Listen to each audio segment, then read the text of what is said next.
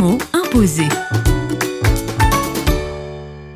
Avec Alain Nussbaumer, directeur du RIMLISOF, le mot imposé du jour est engagement. Je crois quand on travaille dans le social avec des personnes, à un moment donné, il faut être engagé. Il ne faut pas juste faire son travail parce qu'on fait son travail pour euh, nourrir notre famille ou pour euh, vivre. Il faut à un moment donné euh, se dire, ben tiens, de quoi a besoin l'autre Toutes ces personnes que j'accueille. Quand je parle d'engagement, c'est aussi s'entourer d'une équipe auquel on peut partager. Le fait de pouvoir partager avec d'autres cet engagement, de pas se retrouver seul, ça permet aussi d'être beaucoup plus efficace parce peut s'engager à fond et puis être dans son chemin et, laisser tous les autres de côté par rapport à notre engagement. Et du coup, euh, beaucoup de gens tombent à côté de nous, mais on n'en voit pas parce qu'on est tellement engagé, euh, on ne voit pas euh, ce qui se passe. L'engagement, pour moi, aujourd'hui, c'est réfléchir ensemble à ce qu'on peut faire pour aider les autres, mais de façon raisonnée et raisonnable. On va beaucoup plus loin dans cet engagement.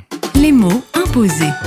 Un mot, un invité, une minute pour un instantané de solidarité.